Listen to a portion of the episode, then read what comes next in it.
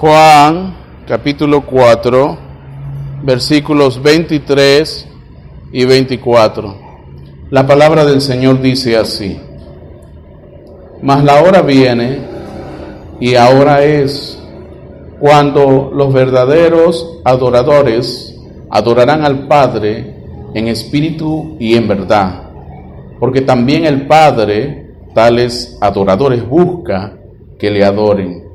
Dios es espíritu, y los que le adoran en espíritu y en verdad es necesario que le adoren. Gloria al Señor. ¿Cuántos están contentos, hermanos? Vamos ahora.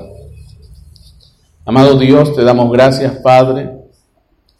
En verdad te necesitamos. No hay nada que podamos desear ahora mismo en todo el universo que tener tu presencia completa en nuestras vidas. Amado Dios, manténnos con ese deseo y que ese deseo siempre crezca y sea cada vez más y más abundante hasta que inunde completamente nuestros seres y seamos absorbidos por la eternidad. Señor Jesucristo, sea usted ayudando a mis hermanos, a mis hermanas, a los niños, a las niñas, a los jóvenes, a las jovencitas, Señor. Que todos juntos podamos en verdad valorar tu sabio consejo, tu palabra eterna, Señor. Que ninguno escape de oír lo que tú en verdad le estás diciendo a tu iglesia, Padre. Señor Jesucristo, mantén nuestros ojos siempre ahí mirando lo que tú has, has dicho que hagamos, lo que tú estás haciendo hoy, y no permitas que bajo ninguna circunstancia nos apartemos de tu sabia voluntad. Padre Santo, ayúdanos, ese es nuestro deseo en esta hora. Y también te pedimos por aquellos y aquellas que van a escucharte más adelante a través de, de las grabaciones, que si algo se está haciendo, Señor, se ha hecho en sus vidas para su propio beneficio y para todos aquellos y aquellas que les rodean, Padre. Que sea la luz replicándose y proyectándose cada vez a más y más personas, Padre. Siempre procurando que todos te busquen a ti y encuentren en ti lo que siempre han estado buscando y procurando, Señor. No hay nada en este mundo que pueda satisfacer esa sed que nosotros tenemos por eternidad, Padre. Gracias. Gracias, Señor, te damos en esta hora y nos encomendamos a tu Santo Espíritu, orando a ti en el nombre de nuestro Señor Jesucristo. Amén. Amén. amén. Dios les bendiga, hermanos. Tomen asiento. Gloria al Señor. Dios le bendiga, hermano Walter, y su familia. Dios le bendiga.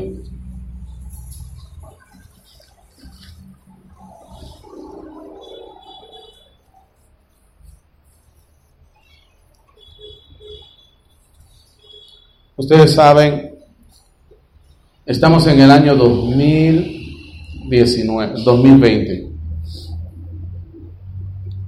Y muchas cosas están aconteciendo casi prácticamente que nunca esperábamos que sucediesen. Y es que es así, hermano. La misma escritura nos dice que el carácter en, en el tiempo del fin de la misma naturaleza sería de una manera impredecible.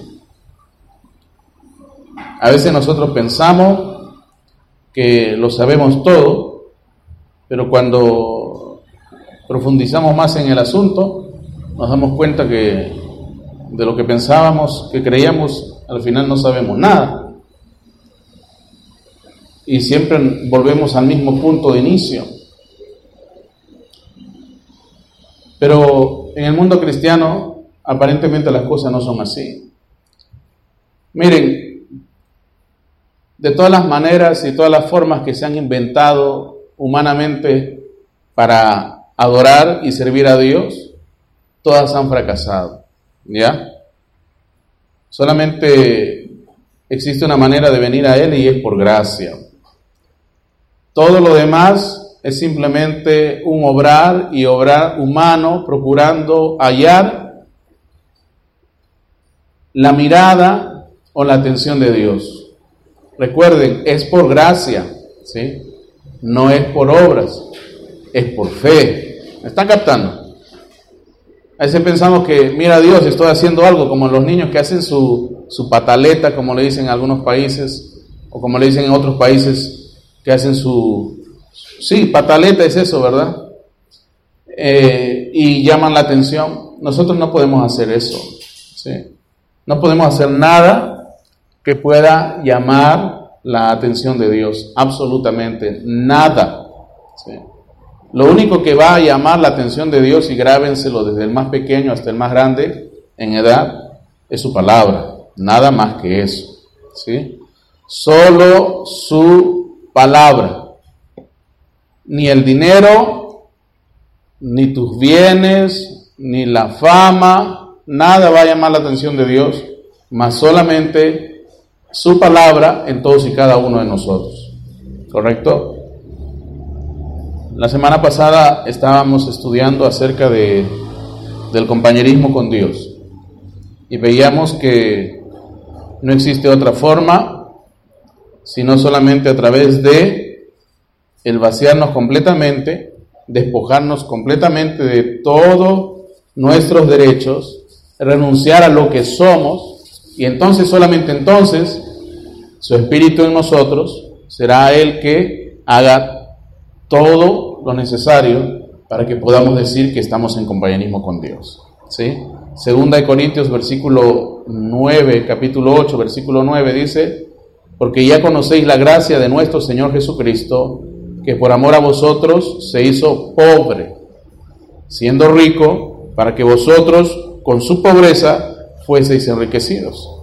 Pablo cuando nos dice que le imitemos en la forma como Él le imita, que imitemos a, Jesús, que imitemos al Señor Jesucristo en la forma como Pablo le imitaba, es exactamente a esto que Él se refería. Recuerden, cuando Pablo le habla a los colosenses, Él les dice que les ha sido dado el conocer el misterio que estaba oculto a través de siglos. Y ese misterio que había estado oculto es que Solamente hay una forma que nosotros podamos ascender y es a través de Cristo, pero Cristo en nosotros. Esa es nuestra esperanza. Eso es lo que todos nosotros deberíamos de buscar y procurar. Recuerden, todas las iglesias a nivel mundial, universalmente hablando, están basadas y están fundamentadas en lo que se llama las obras, ¿sí? Si tú ves a los bautistas, ellos tienen una forma de fundamentar su creencia en Dios y es a través de las obras. Si tú ves a, a los pentecostales, también te van a decir que hay algo que tú tienes que hacer para decir que, bueno, tienes el Espíritu Santo. ¿Y qué te dicen? Hablar en lenguas, obrar humano, ¿sí? Y así cada quien vas al otro pentecostal de una creencia un poco distinta y te dice, no, hay un cántico nuevo y el otro va y te dice que es con danza y pandero, ¿ve? Y así te vas a ir por todo y cada uno de estos eh, gurús religiosos y te van a contar que debes de hacer algo distinto. Y el otro te pide que hagas algo distinto, ¿ve? Que al que ya escuchaste. Entonces, hermanos, tenemos eh, dos cosas que observar. Si vamos a hablar de, de religión, vamos a hablar de la única y verdadera que es por la gracia, aunque está mal dicho, pero para que la gente entienda, y vamos a hablar de todas las demás religiones que están basadas en las obras. Los judíos, los judíos en su forma de creer, todo lo tienen fundamentado según la hechura de sus manos. Estoy hablando de la doctrina judía, de la doctrina que nada tiene que ver con el verdadero pacto hebreo de Dios. Los maometanos tienen su propia manera de servir a su Dios, ¿ve? Y así cada religión que existe en el mundo está basada en las obras, en las obras, ¿sí? ¿Saben por qué?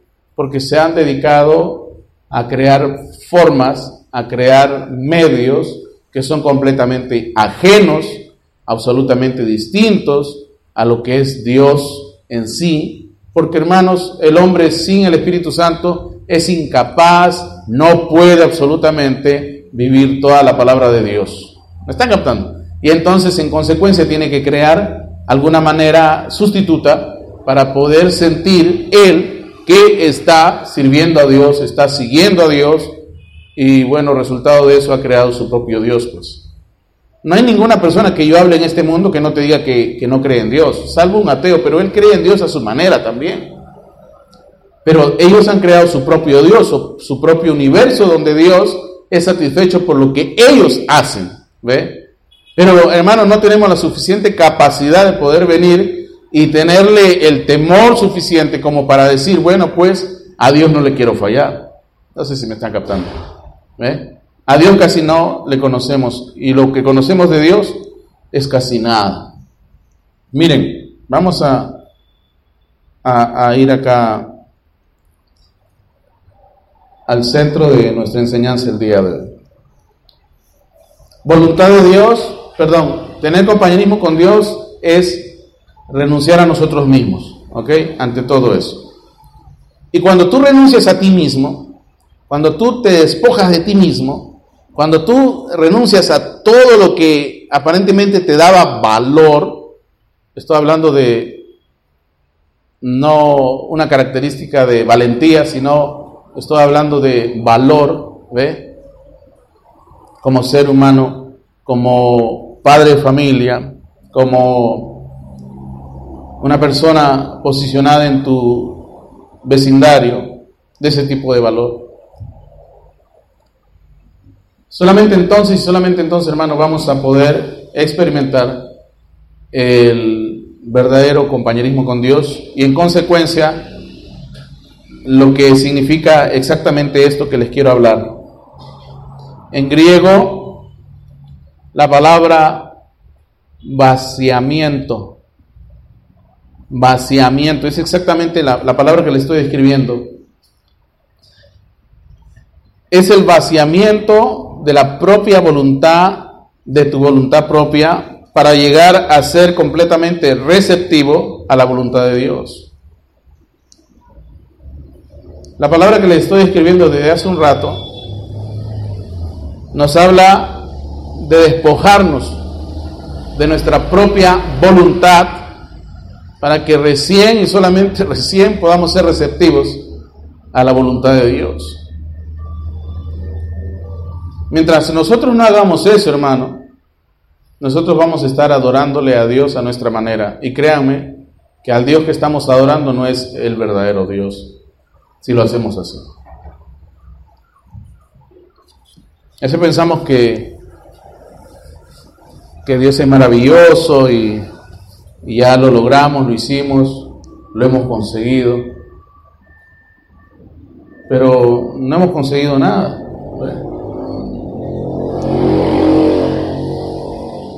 Hermano, en este mundo hay miles de miles de formas de morir, pero también hay miles y miles de formas de, de ser bueno en la manera del hombre. ¿ah? Por eso es que cuando Jesús viene delante eh, de los hombres y a Jesús le dicen, maestro, tú eres bueno, él le dice, mira, si me vas a, a medir, por así decirlo, como los hombres miden las acciones de los hombres, te quiero decir que hay uno solamente que es bueno y ese bueno es Dios.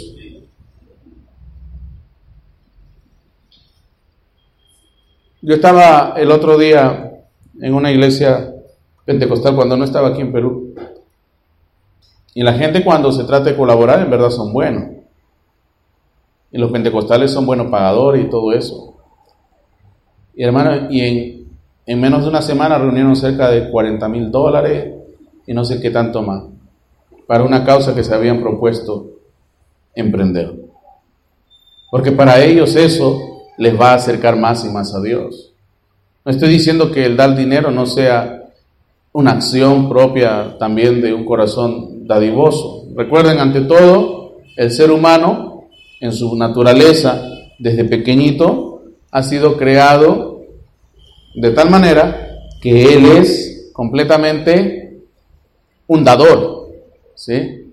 Tú no has visto a tus hijos que de pronto tú no le enseñas nada, pero los sueltas a la calle con una bolsa de chetos o con una bolsa de galletas.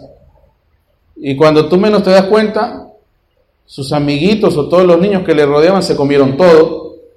Y él apenas se abrió la, abrió la bolsa y olió lo que había dentro. Porque así son los niños, los niños lo dan todo. Y nosotros fuimos diseñados así para darlo todo. Pero lastimosamente ya mientras vamos creciendo y avanzando en este mundo, nos adentramos más en los caminos del mal que los caminos del bien. Ninguno es entrenado para ser malo. La maldad de por sí brota, ¿ve? Porque esa es nuestra naturaleza caída. ¿Quién va a la escuela para aprender a ser malo? Nadie. Malos, malos, hermano, nos brota ser malos. ¿Ve? Porque eso es parte de nuestra naturaleza caída. Así que Dios, en su misericordia, nos muestra todas estas cosas para que reflexionemos, nos demos cuenta de qué realmente se trata todo esto. Pues, Entonces, hoy día vamos a aprender algo que es muy importante que, que, que conozcan porque solamente a través de esta manera vamos a evitar que se cometan errores como los que ya se han venido cometiendo. Y en un momento les voy a comentar algo. Pero primero quiero que me entiendan esto. Tú no vas a hacer la voluntad de Dios si es que primeramente no has renunciado a la tuya primero. ¿sí? Tú tienes que renunciar a tu propia voluntad para recién poder ser receptivo a la voluntad de Dios. Dios nos ayude. Miren, Juan capítulo Primera de Juan capítulo 2 versículo 1. Primera de Juan capítulo 2 versículo 1.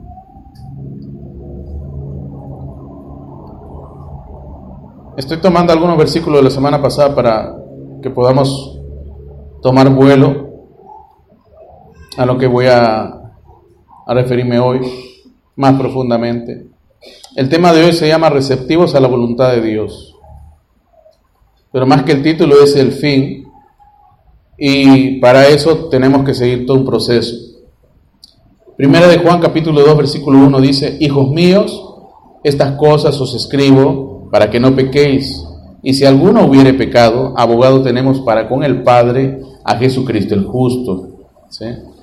Ya hablábamos la semana pasada que ese abogado, esa palabra abogado viene de, del griego eh, de esta palabra griega que es paracleto. Y paracleto nos habla del consolador, de alguien que ha sido llamado para abogar por ti, ¿eh? para tu propia defensa.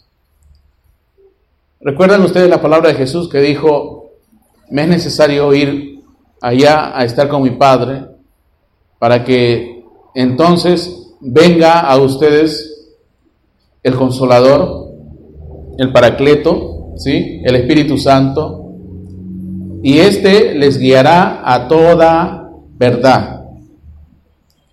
¿Cuántos han visto siquiera un juicio, aunque sean películas?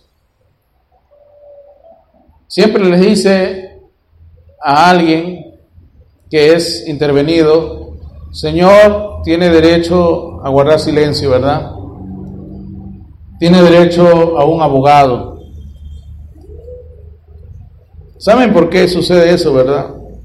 Porque a veces tú sin saberlo puedes ser condenado por tus propias palabras. ¿No se han dado cuenta cuando la gente trata de defenderse de una u otra manera, hasta miente y dice cosas que no debe decir? Su propia palabra lo condena. ¿ve? Y agrava su situación. Ahora, ninguno de nosotros se salva de alguna vez haber transgredido la palabra, pero sí tenemos una chance delante de Dios para redimir nuestras faltas. Y es más, Él nos dice claramente que para eso tenemos a nuestro tutor, ¿sí? que es el Espíritu Santo. ¿sí? Él es nuestra guía, Él es el que va a garantizar que tú y yo terminemos siendo lo que Dios vio desde antes de la fundación del mundo de ti y de mí. ¿sí? Mira, antes de que viniese Jesús, no había garantías, ¿ah? en absoluto. Antes que viniese Jesús, no había ninguna garantía que nosotros podamos ser merecedores de tan grande premio.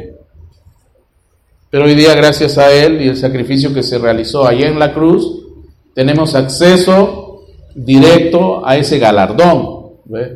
No hay que de pronto imaginarnos que es imposible, no, es posible. Pero tenemos que descender a un punto donde nos despojemos de nuestra propia voluntad.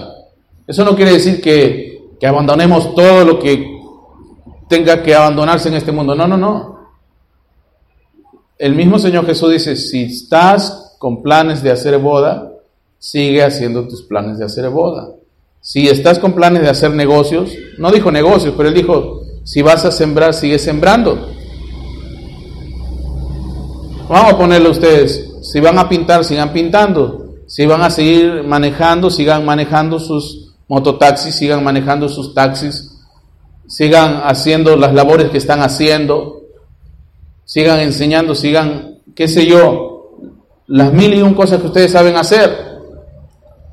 Pero estén preparados para cuando Él venga. No, no, no malentiendan eso. Porque antes decían, no, pues si el Señor viene ya no va a hacer nada, me voy a cruzar de brazos y me voy a dedicar al estudio de la palabra. ¿Lo hicieron así? No. La Edad Media fue un tiempo donde supuestamente todo el mundo leía la Biblia, y todo el mundo sabía todo de Dios, pero en la práctica y lo que tenemos en la historia nos revela que no era así.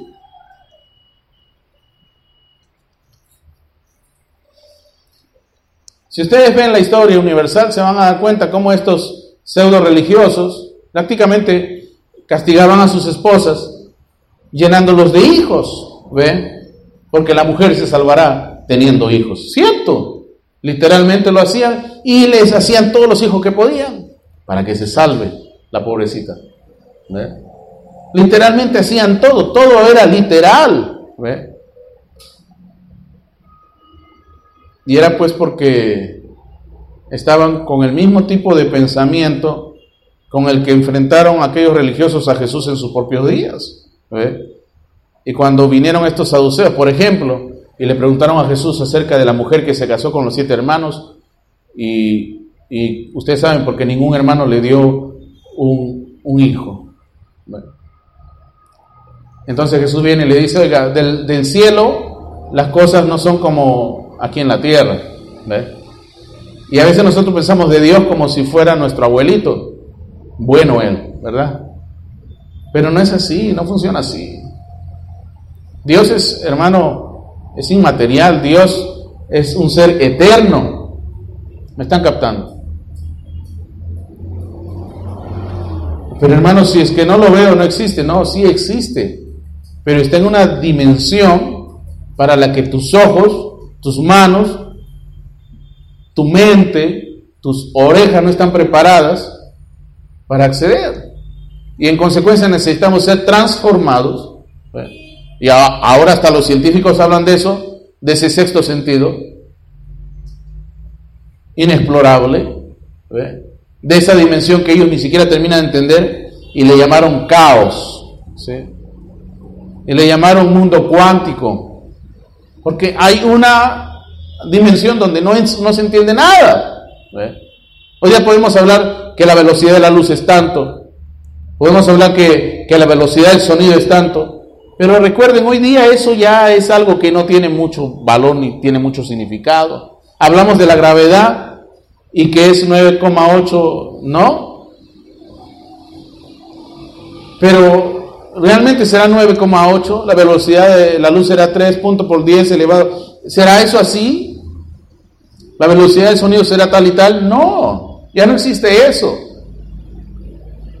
Hoy día estamos viviendo en un mundo lleno de incertidumbre. Si ustedes se dan cuenta, la velocidad de la luz puede variar en base, por ejemplo, a, las nubes. La velocidad de la luz puede variar, depende de cómo está el tiempo. Sabes que después de tantos kilómetros, no sé, hacia arriba, ya se pierde todo lo que tú pensabas que era constante.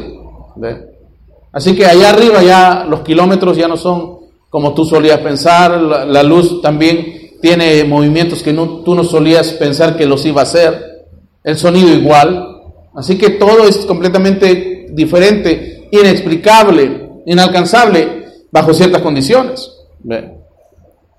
Entonces el hombre no puede llegar a Dios si es que Dios mismo no está en él. No, no sé si me entiendo, me dejo entender.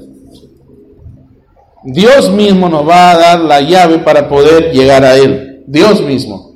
Dios, Cristo en nosotros, la esperanza de gloria. Eso es lo que nosotros necesitamos. La semana pasada, un poco más de la semana pasada,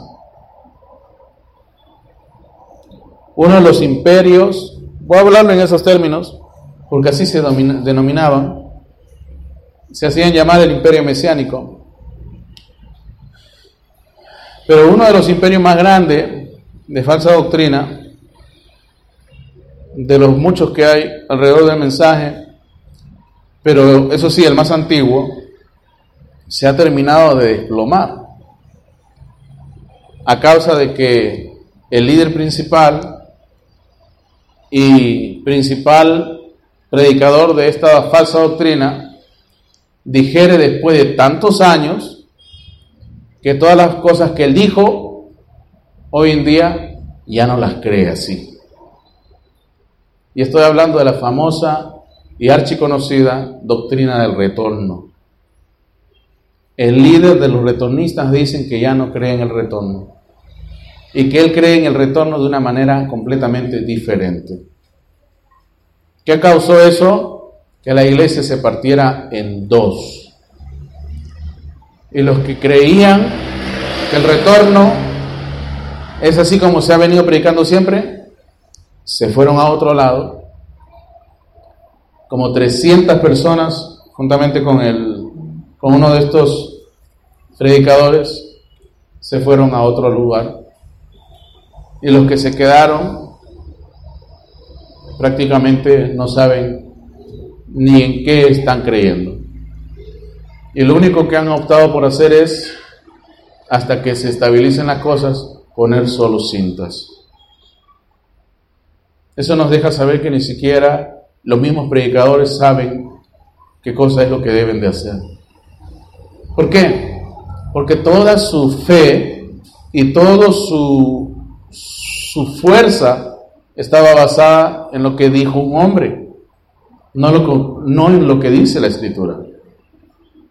Recuerden, la Biblia dice que el hombre cambia de parecer, pero Dios no cambia de parecer. El hombre se puede arrepentir, pero Dios no se puede arrepentir. El hombre puede pensar algo mejor o algo diferente de aquí a dos meses, pero Dios no. Dios siempre pensó lo mejor, ¿ve? Aunque nosotros no lo percibamos así, porque a través de los años nosotros decimos, parece que Dios piensa cada vez mejor. No, Dios no piensa cada vez mejor. Su palabra es la misma independientemente del tiempo que haya pasado, somos nosotros los que hemos aprendido a abrir más nuestras mentes y dejar que Él se revele más a nosotros. Eso es lo que ha pasado. Entonces, miren, en la famosa reunión de la división de estos hombres, aparentemente del imperio mesiánico, si ustedes llegan a escuchar la grabación, las personas, señoras, hombres, mujeres, gritando, oiga, si se van a pelear, vayan a pelearse afuera. Hombres y mujeres del imperio mesiánico, dentro de la iglesia del imperio mesiánico, alegando que hay pelea interna. Sáquenlos, que se peleen afuera. Yo les pregunto, hermanos, si alguno ahí tenía el Espíritu Santo. ¿Me están captando? Yo no estoy diciendo que no se vayan a salvar, porque eso es algo que yo no sé. Pero si tienen el Espíritu Santo, ahí sí hay mucho que podemos decir que, que dudar. Yo creo que desde el que está en el púlpito hasta el que está cerca de la puerta, ninguno ahí tiene Espíritu Santo. Ojo que yo no estoy diciendo que no se van a salvar, pero ninguno tiene, ninguno tiene Espíritu Santo.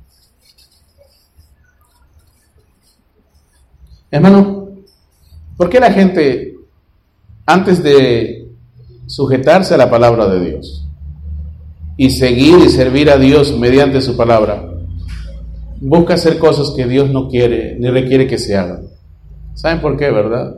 Porque el hombre tiene que solamente a través de esa manera justificar todo lo que viene haciendo. ¿Por qué, ¿Por qué no venimos a todos los cultos, por ejemplo? Podemos alegar mil y un razones por qué no venimos a los cultos. Cuando tú te conviertes en padre, no hay un solo día que tú no puedas escapar de tu responsabilidad de ser padre. Yo no me imagino un solo día que tú dejes a tu hijo sin comer pan. ¿Sabes por qué? Porque, hermano, nos hemos acostumbrado a recién ser reactivos cuando tenemos la, la cosa delante de nuestras narices. Somos personas que hacemos caso a la autoridad cuando está ahí delante de nosotros mas no cuando aparentemente está lejos o no la vemos a nuestro lado. No sé si me captan. Yo veo los choferes, hermano, yo tomo taxis y veo cómo estos choferes ven izquierda, derecha, adelante y atrás. Si no hay un policía, voltean en U donde no tienen que voltear en U. Donde dice no mirar a la izquierda, voltean a la izquierda. Y donde ven que no hay un auto y la luz está roja, se la pasan. Porque son unos muy buenos choferes. ¿Entienden? Y no es así. Cuando la autoridad o cuando aquello que necesitamos acatar como algo que nosotros debemos de cumplir no está ahí presente, cuando no hay un sentido de urgencia, esa es la palabra, ahí que podamos percibir con nuestros ojos, con nuestros seres, no somos llamados a actuar. Por ejemplo, por eso es la razón que no le hacemos caso a Dios, porque no tenemos a Dios como algo urgente. ¿Me están captando? Cuando tu hijo te dice quiero comer, tú sabes que eso es urgente. Cuando tu esposa te dice ya no hay gas, tú sabes que eso es urgente. Pero Dios hace miles de años nos dio su palabra y lo que hemos sido adoctrinados a hacer por la mala costumbre de nuestros padres es a no darle el sentido de urgencia a la palabra de Dios. O lo que el profeta dice en su propio lenguaje, desesperación. Para nosotros no es urgente Dios. Dios puede esperar. ¿Cierto o falso? Hermana Margarita, yo no me imagino a ella con Ruth ahí gritándole, tengo hambre. Y que ella diga, no, en dos horas vas a comer. Son las doce recién, en dos horas. No, pero mamá, la hora de almuerzo es a las doce. No, a las dos vas a comer. Cuando a mí me dé la gana de llegar, ¿me entiende? No es eso, ¿verdad? Todo tiene su hora y hay una hora para todo. Todo tiene su tiempo. ¿ve? Porque, ¿Por qué suceden esas cosas? Porque no le estamos dando el debido sentido de urgencia a Dios. Y por eso es que creamos doctrinas de retorno, creamos doctrinas de los siete truenos, creamos cada fantasía, que somos dignos de tener nuestro propio canal, eh, qué sé yo, de, de cuentos de hadas alrededor del mensaje. Porque no, no le tenemos la, la debida eh, no, no le hemos dado el debido lugar a Dios que debemos de darle. ¿Se dan cuenta? Y es porque, a ver, si no le estamos dando el sentido de urgencia a la palabra de Dios, si no creemos que es urgente servir a Dios, entonces, ¿qué es urgente para nosotros? ¿Su voluntad o nuestra propia voluntad? Nuestra propia voluntad. nuestra propia voluntad. Cada uno tiene su forma de seguir a Dios hoy día aquí en esta iglesia. Cada uno. Todos. Y debemos olvidarnos de eso. Tenemos que seguirle y servirle a Dios como Él nos mandó a hacerlo, no como nosotros queremos hacerlo. ¿Ve? Yo le digo, fácil puedo ir y, y señalar a todas las otras iglesias, pero Hermano, mi misión principal es ayudarnos aquí. Tenemos que ayudarnos. Yo le dije, hay un nuevo inicio, tenemos una nueva etapa y tenemos que ayudarnos, hermano. Tenemos que avanzar, tenemos que ir más allá. Y tenemos que darle un sentido de urgencia a la palabra de Dios. donde desde el más pequeño diga, necesito leer la Biblia.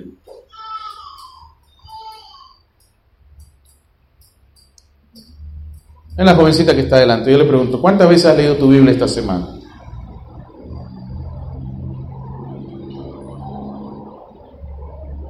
La que está adelante, ¿verdad? No, no habla, no está nada adelante.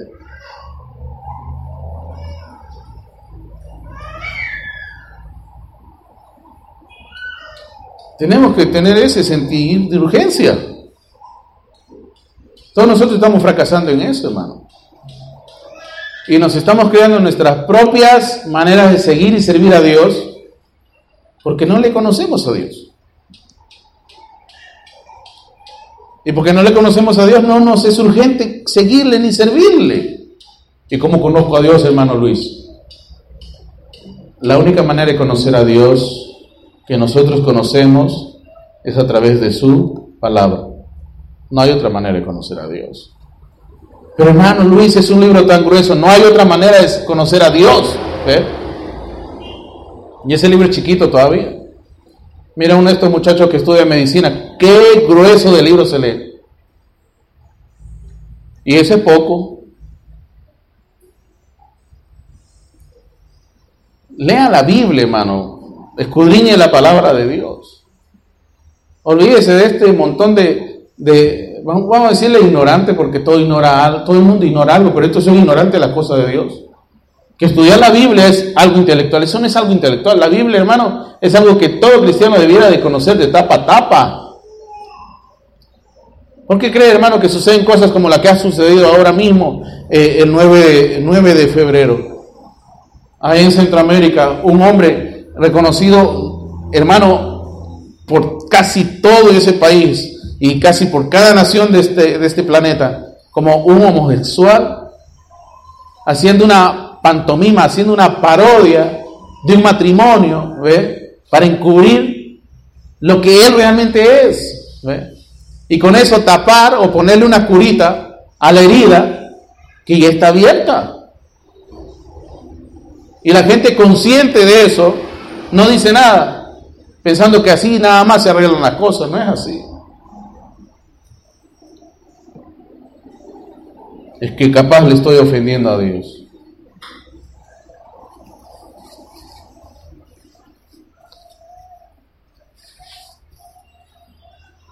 No sé si me están captando lo, que estoy diciendo, pero hermano, nadie, nadie tiene el más mínimo respeto por Dios. En el mundo entero nadie tiene el más mínimo respeto por Dios. Se lo pasan así, hermano, como pasar la luz roja en el semáforo.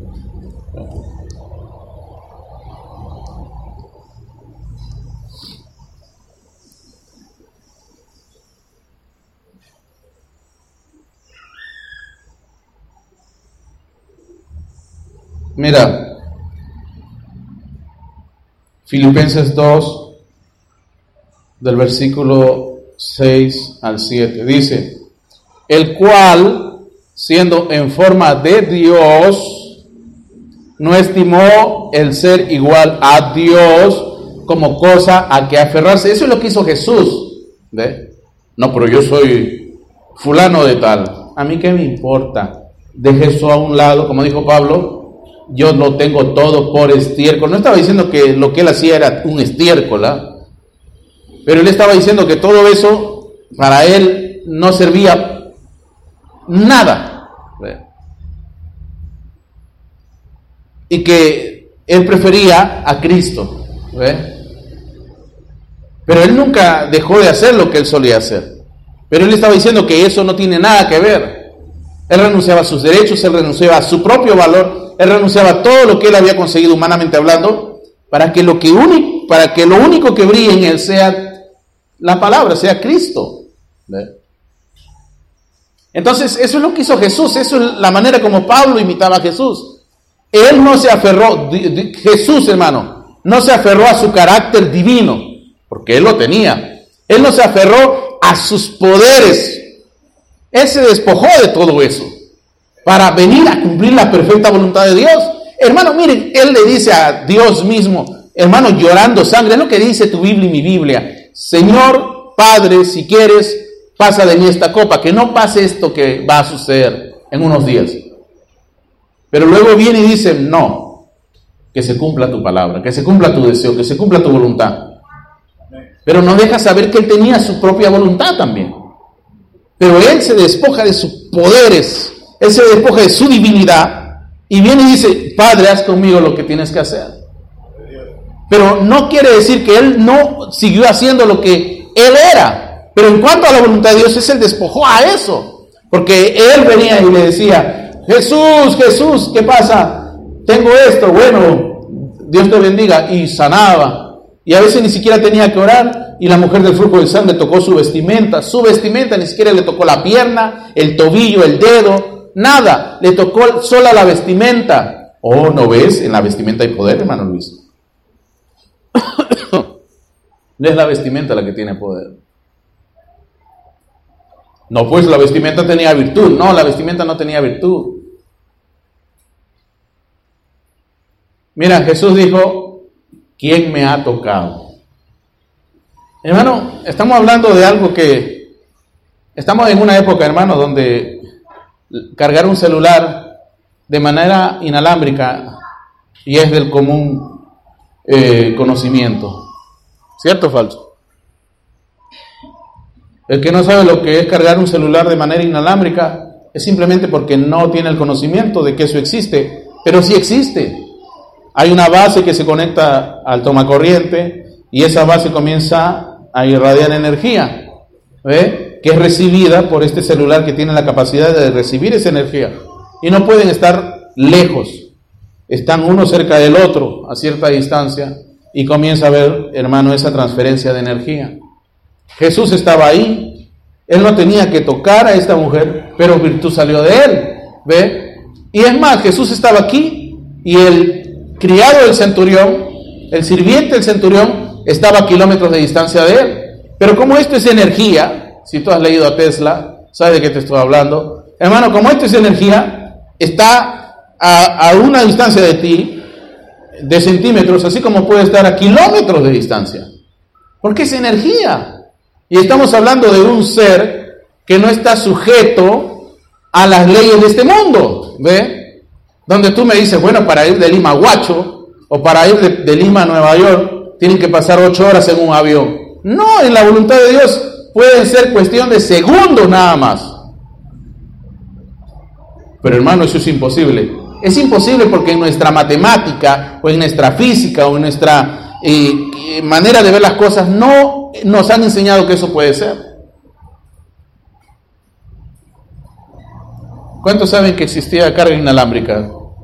Entonces, ¿sabían que el celular se puede cargar inalámbricamente sin conectarle nada? ¿Nadie? ¿Nadie aquí? Aquí sí.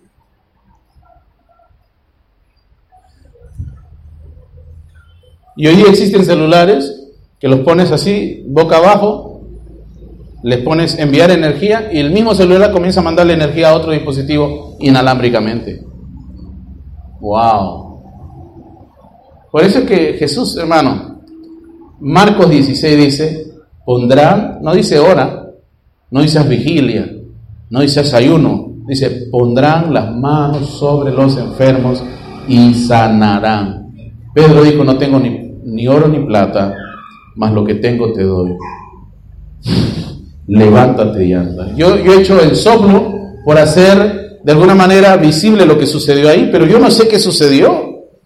Pero algo que estaba en él tuvo que tocar la vida de este otro y simplemente se levantó. Era potencia de Dios. Pablo le llama potencia. Y la potencia es el mover de energía. ¿Ve? Y el mover de energía, eso es trabajo, potencia. ¿Ve? ¿No me entiende eso? Ponte a brincar un rato allá afuera y vas a ver que empiezas a sudar. Eso es transferencia de energía. de verdad.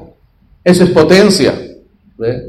Aquí Pedro no empezó a sudar, pero lo que él tenía en abundancia se lo dio ¿ve? a ese que estaba enfermo en el suelo, en la puerta de la iglesia de la hermosa. Wow. Entonces viene Jesús y dice, Perdón, Pablo escribe en el versículo 7 del capítulo 2 de Filipenses, sino que se despojó a sí mismo. Ah, esa es la palabra. Se despojó a sí mismo, tomando forma de siervo. Jesús se despojó de su propia persona. Es lo que dice en la versión en inglés. Su propia persona la puso a un lado. Y dice que se hizo como un esclavo. ¿Qué cosa era Jesús? Un rey y él tomó semejanza de un esclavo. ¿Cómo puede ser eso? Si se puede. Nosotros lo vemos imposible porque no somos lo suficientemente capaces de renunciar a nuestros derechos. A veces los hermanos mayores son un poquito los que siempre ceden en la casa a sus derechos por causa de sus hermanos menores. A veces queda solamente un poco de leche, son dos hermanos, y ese poco de leche, el hermano mayor dice, ah, bueno, le toca al hermano menor, cede sus derechos. Antes solía ser así, hoy día no sé si es así. Hoy día que creo que a los muchachos les importa nada si, si le tienen que dejar o no al otro. Pero antes, hermano, se nos educaba de esa manera siempre sea su derecho. Cede el asiento. Hoy en día con esto de que las mujeres son iguales que los hombres, los hombres van, se sientan, las mujeres, ya nadie puede decir nada porque todos igual todos tienen el mismo derecho. ¿Eh? ¿Qué van a reclamar? No pueden reclamar nada. Entonces, hermano, todo se ha tergiversado, ¿sí? Todo se ha completamente corrompido. Miren, Mateo 8, versículos 19 y 20.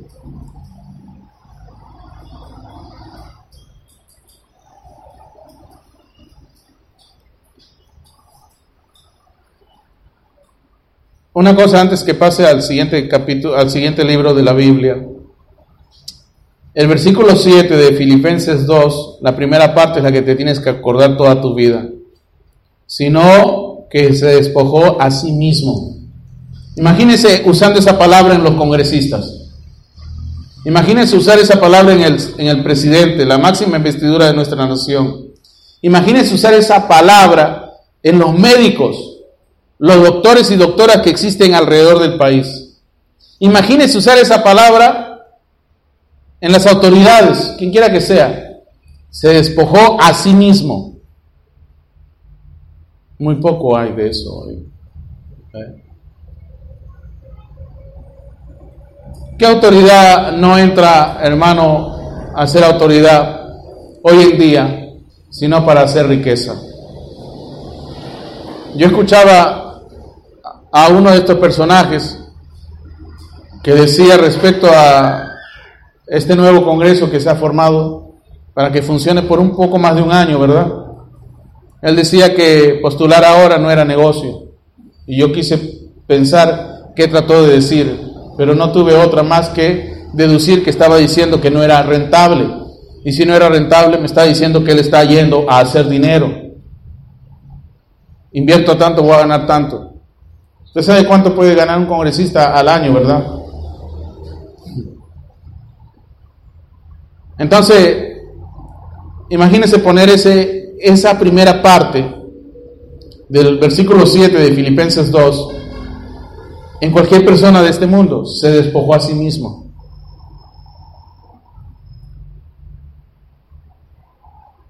Esa, esa es la actitud que tiene un cristiano. Se despojó a mismo. Te haces culpable para, para tratar de salvar al otro. Se tus derechos.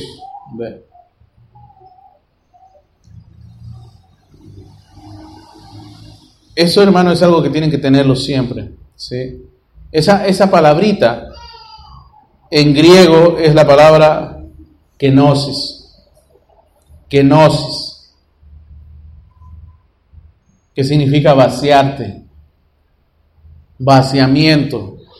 Despojarte de tu propia voluntad para que seas receptivo a la voluntad de Dios. Eso se llama preparar nuestro vaso. Y eso viene a ser qué cosa? Santificación, pero ya no solamente santificación, sino que, hermano, una persona que ha nacido de nuevo. ¿Se dan cuenta? Una persona que ha logrado llenar la copa y dejarla rebosante del Espíritu de Dios. Y solamente una persona así puede crear el sentido de urgencia por todo lo que se llama y es de Dios.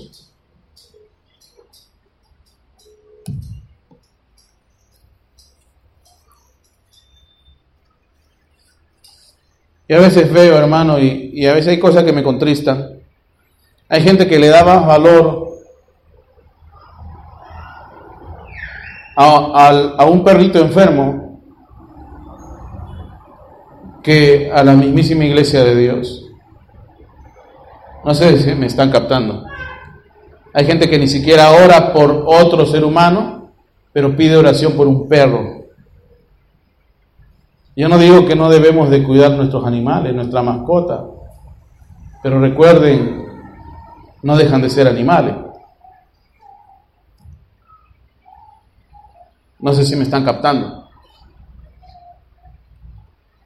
Hermano, la preeminencia la tiene Dios y su pueblo. Yo he visto gente gastando miles y miles y miles de dólares en mascotas. Y para ayudar al campo misionero no tienen ni la más mínima gana de echarle un solo dólar.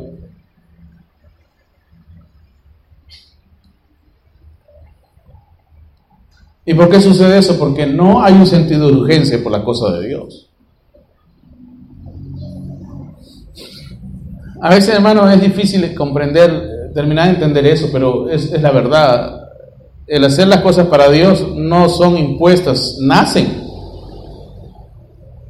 Y cuando nacen, hermano, no importa lo que cueste, nace hacerlo.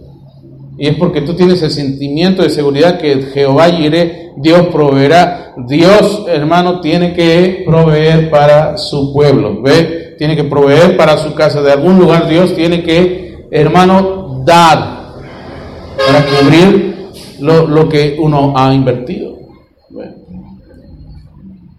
A veces de verdad yo, yo en mi humanidad a veces me limito, pero luego de ahí dejo que Dios solamente obre, ok Dios hazlo tú, vamos a mover las cosas como tienen que ser. Y, Dios tienes que proveer. A veces estamos esperando que venga un ángel del cielo, pero a veces no sucede así. Puede mandar al mismo diablo para hacerte de libre la bendición de Dios. Es cierto, ¿dónde está eso bíblicamente hablando? Cuando el cuervo le dio de comer al profeta Elías. A veces ni siquiera un cristiano te bendice, un mundano te bendice. Y no por eso, no, los cristianos son uno endiablado. No, no. A veces las, las cosas de Dios no las entendemos, pero Dios, hermano, es fiel y justo y nunca le llega a deber nada a nadie. Wow, eso es verdad. Porque si no le diríamos a Dios, yo te hice grande Dios. Y Dios no puede dejar que eso suceda. Él no puede dejar que eso suceda. Es imposible que Él deje que eso suceda. Todo lo que nosotros le damos para Dios, Dios lo devuelve de una manera o de otra. Es, lo que Él sabe hacer ¿ah? desde el principio. No, no puede cambiar. Dios siempre lo ha hecho así.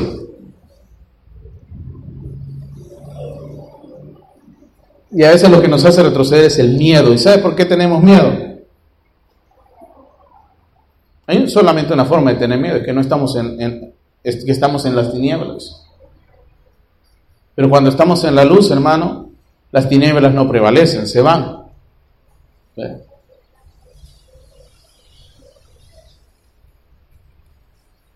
Fíjate, hermano, las tinieblas siempre están estáticas. La luz es la que viene, ¿verdad? Es lo que dice la Biblia. Cuando la luz viene, las tinieblas no prevalecen. Son destruidas. No dice que las tinieblas vienen, ¿ah? Dice que la luz llega. La luz se mueve. Y siempre se tiene que cumplir, pues que la palabra de Dios es verbo y verbo es acción. Tú y yo tenemos que estar siempre moviéndonos en el obrar, en la potencia de Dios. Gloria al Señor.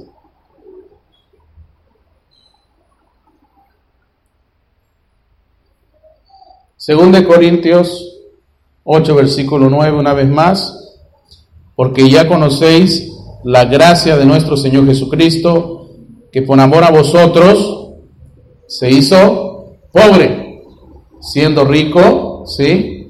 Y fíjese en esta otra palabra, para que vosotros con su pobreza se hizo pobre y con su pobreza fueseis enriquecidos. Wow. Mira, Él se hizo pobre y con su pobreza. No está diciendo que seamos pobres, ¿ah? Sino que se humilló, se despojó de todo su valor. No me malentienda eso. se despojó de todo su valor, humanamente hablando. Como persona se despojó de todo su valor. O sea, valía algo, pues, ¿verdad?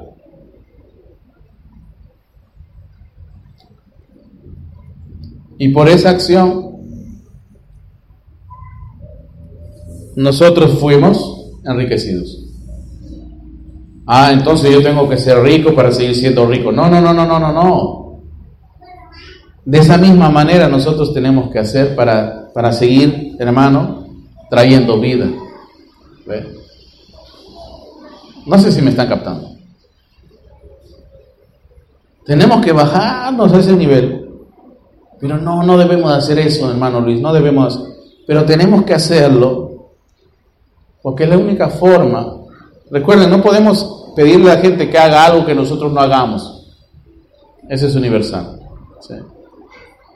Para que ustedes vengan a, respirar tierra, tuvimos que respirar tierra nosotros primero, ¿cierto? es la verdad. Un poco más faltaba que nos tomamos fotos, las caras todo lleno de polvo y las fosas nasales llenas de toda esa cosa que salía de allá arriba. Pero supieron reconocer la urgencia. Y entonces algunos comenzaron a reaccionar, no, sí, están comiendo polvo, vamos a ayudar. ¿Me entiende? Es así como nuestros seres reaccionan. ¿No has visto que a veces en las redes sociales te mandan a un muchacho entubado? Y no es verdad siempre eso, ¿ah? Y te dicen, compártelo porque le van a dar un dólar por cada vez que lo compartas. Eso es mentira, eso es una, una cadena. Y entonces nosotros comenzamos a tener empatía. ¡Wow! Está entubadito. Dios lo guarde, Dios nos guarde, Dios guarda a mis hijos. Vamos a compartirlo. ¿Entiendes? porque rápidamente nos, identificamos con la, situación. Pero una vez más, eso es porque vemos, ¿ah? Pero bien claro dice la Escritura, bienaventurado es el que no viendo creyó. O sea, tus, tus, tus, sentidos no tienen que estar toda la vida siendo estimulados, pues. Porque lo que te estimula es, hermano, que ahí, allá, a lo lejos, hay un Dios todopoderoso, sobrenatural, que va a cumplir con su palabra. Tenemos que tener, hermano, ese sentido de urgencia, ante todo, ese sentido de urgencia. Se va a sentir, se va a ver en tus hijos, en tus hijas, la urgencia, la necesidad por servir a Dios. Donde Almendra llegue corriendo a su colegio y diga, ya, ¿a qué hora vamos a leer la Biblia? O Samantha diga, mamá, ya, la Biblia, apúrate. ¿no?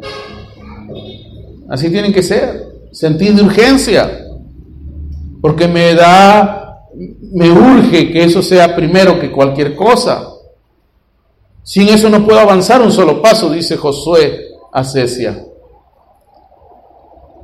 Entonces, así tenemos que hacerlo. Cuando nosotros, hermanos, tengamos esa urgente necesidad de servir a Dios, y no la urgente necesidad de seguir a un culto o seguir una doctrina, sino servir a Dios, ahí cambia todo, hermano. Se transforma todo. Ese versículo que dice acá, estad quietos y conoced que yo soy Dios. ¿Sabe qué significa eso? Eso se está dando en justo instante, momento, tiempo, cuando los hijos de Dios los israelitas están peleando el uno contra el otro, el uno contra el otro. Nosotros servimos a Dios, nosotros servimos mejor que tú, nosotros somos mejor que tú y tú mejor que el otro. Y están así y viene Dios y le dice, alto, dejen de pelear y reconozcan de una vez que yo soy Dios. Acaben el problema. Eso significa. ¿eh? Dejen de pelear y reconozcan que yo soy, que yo soy Dios. Porque no lo reconocen como tal. No saben quién es Él.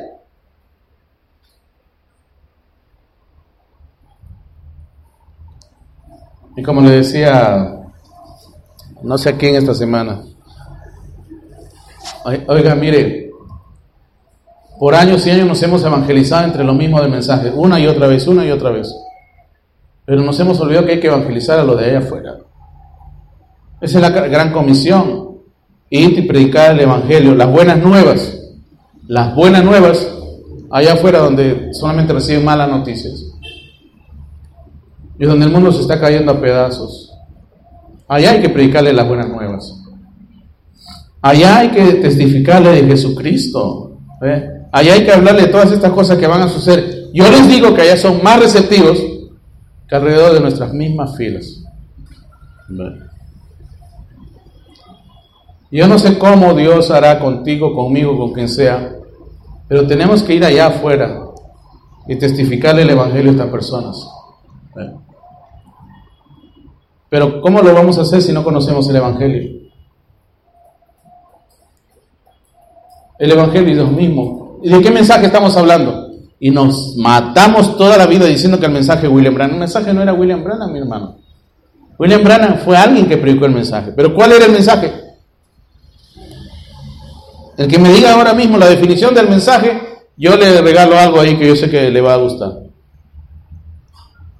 ¿Cuál es el mensaje que predicó Pablo? ¿Cuál es el mensaje que, predicaba Jesús? ¿Cuál es el mensaje que anunciaba Juan, el Bautista? ¿Cuál es el mensaje que nos vino a anunciar William Branham? ¿Y cuál es el mensaje del que los que predicaron antes de William Branham hablaban? Que era urgente que el mundo conociese. ¿Qué es ese mensaje?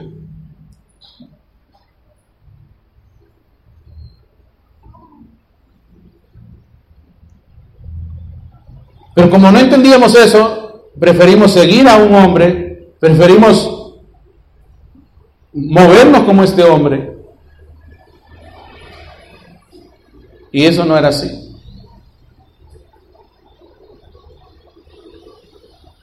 Es un grande ministerio el que Dios obró ahí. Nadie lo puede negar. Y yo me puse a leer la historia. No es que alguien me contó y yo dije, wow, lo creo. No. Yo me puse a investigar, y de verdad, hermano, no ha habido un ministerio como el que ha tenido William Marron Branham. Aquí en el mundo, ¿cómo se llama? Los estudiosos de antropología también reconocen como uno de los primeros personajes, y es más, uno de los que inspiró lo que se llegó a conocer como los movimientos de la sanidad divina. Uno de los defensores del movimiento de la santidad le llaman. Entonces no hay nada que podamos desmerecer del ministerio de William Branham, pero Dios hizo con él todo lo que tenía que hacer, gloria a Dios. Pero ¿qué de nosotros? ¿Vamos a estar viviendo por el testimonio de Él? Cuando nosotros cada uno somos llamados a tener nuestro propio testimonio. ¿Ve? Y recuerden, hermano, Él nos estuvo señalando hacia alguna cosa que nosotros teníamos que ver y que todavía no estamos terminando de verlo. Por eso, hermano, mira, esa fórmula de retorno fue de las primeritas que salió. Y mira, se, dividió la iglesia principal, madre, matriz, la fuente de esta cosa. Donde el líder dice, ya no creo el retorno como yo lo solía creer hace tiempo, ahora, ahora lo creo de una manera diferente. Hermano, dividió la iglesia en Dios. Los que siguen con lo que él predicó hace tiempo, desde los 70, y los que dicen que no, vamos a seguir a nuestro líder. Se dividió en dos, hermano. Un pueblo dividido contra sí mismo no prevalece. Eso no era de Dios. ¿Y ahora qué van a decir todos estos que siguen esa doctrina? El líder, el mismo líder, ha dicho que ya no cree lo que él creía antes. Y si lo cree, lo cree de una manera diferente. ¿Qué van a decir?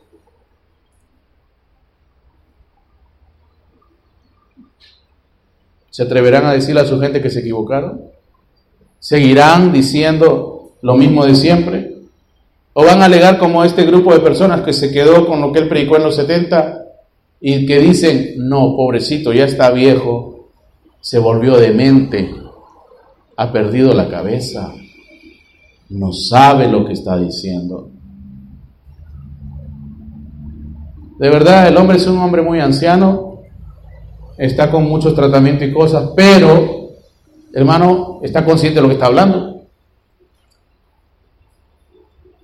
Hace unos años, cuando él dejó de hablar, en una de sus reuniones dijo, señores, a partir de ahora me voy a poner a escuchar todos esos sermones que yo prediqué allá en los años 70, porque tengo que revisar muchas cosas que yo dije ahí. Es lo que él dijo, yo lo escuché hace muchos años atrás. Cuando él se retiró de la predicación y le dejó encargado esto a sus hijos y a otros más. Y desde entonces solamente han puesto cintas de él, grabaciones de él y todo lo que él dejó respecto al retorno. Pero tuvo que terminar algún día. ¿Ve? Como dijo Gamaliel, un hombre sabio, lo que es de Dios prevalece y lo que no es de Dios, tarde que temprano, se desvanece. Y la iglesia del retorno es una de las más grandes que tenemos en Perú.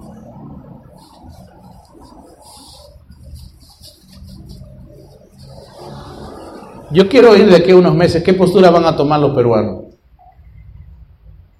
Porque en Perú y, México, tenemos, oh, Colombia también. Perú, Colombia y México son las más, y Ecuador también, son la cuna más grande de ese movimiento. México más que todos. ¿Qué van a decir ahora? Es que hermano, no se trata de qué digamos ahora o qué digamos después. Quédate con lo que Dios ya dijo y vívelo. ¿Qué dice Dios, hermano? El joven rico vino y le dijo a, Jesús, Jesús, dime, ¿qué debo de hacer para entrar en el reino de Dios? Él le dijo, mira, haz todo lo que la, Biblia dice que hagas para comenzar. ¿Tú sabes todo lo que la Biblia dice que debes de hacer? A ver, como el ABC, díctenmelas. Ajá, ajá, ajá, ajá, ajá. ¿Me entiendes? Cuando tú hagas todo eso, joven rico, entonces, solamente entonces, vas a entrar al reino de Dios. Y el joven rico viene y le dice, bueno, Jesús, ya hago así desde mi juventud. La Biblia dice Jesús lo amó y entonces Jesús dice, bueno, ya haces eso, está bien. Una sola cosa te falta, joven rico. Ah, vamos a ver. Esa es mi próxima serie. ¿ah? El Espíritu de Dios solamente produce los frutos según su palabra. Entonces dijo, ya, has hecho todo eso desde tu juventud. Vamos a ver, vamos a tocar. Alguien tiene que responder. ¿ah? He aquí, estoy a la puerta y llamo. El que me abre, entraré con él y él cenará conmigo. Le tocó la puerta, le dijo, joven rico, vende todo lo que tienes, regasa, dáselo a los pobres y luego ven en pos de mí. Vamos a ver si renuncias, si te vacías, si te despojas de tus derechos, de tus privilegios, de tu propia persona, de tu propia voluntad y me sigues. El joven rico cuando escuchó eso se entristeció, dio media vuelta y se fue por donde vino. Servir al Señor es duro, hermano. Servir al Señor es duro. Todo el mundo pensaba que Pedro era, era hijo del demonio, pero Pedro, hermano, en el fondo era una simiente predestinada de Dios. Cierto, le faltaba la experiencia de Pentecostés, pero siendo él la simiente predestinada por Dios, tarde que temprano, hermano, iba a ser el que abriera las puertas del reino. Eso es más que seguro. ¿Me está, me está, me está entendiendo?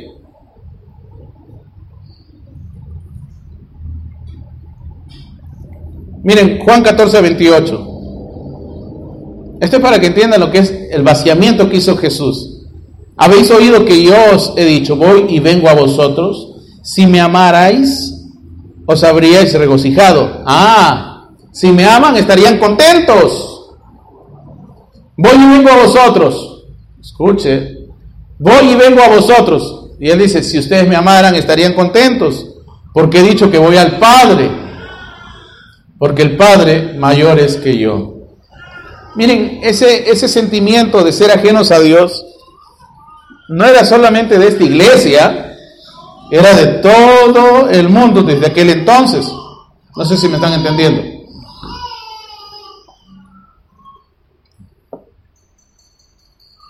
Primero Corintios 11:13 dice, pero quiero que sepáis que Cristo es la cabeza de todo, es la cabeza de todo varón, y el varón es la cabeza de la mujer, y Dios es la cabeza de Cristo. O sea, siempre, hermano, tenemos que sujetarnos a una voluntad. ¿eh? No que yo soy cristiano y he llegado a ser el máximo. No, no, pero espera, espera, espera. Tienes la unción de Cristo, ¿cierto? Eres un cristiano, pero todavía dependemos de Él. Y, y se entiende, Jesús mismo tenía su propio pensamiento en el huerto de Getsemaní. Pero siempre hay que estar despojándonos. Esa es una actitud que tenemos que tener siempre. ¿Ve? Todo cristiano siempre tiene que estar vaciándose, despojándose de todo su valor. Si eso no sucede, entonces no, no estamos actuando como Cristo.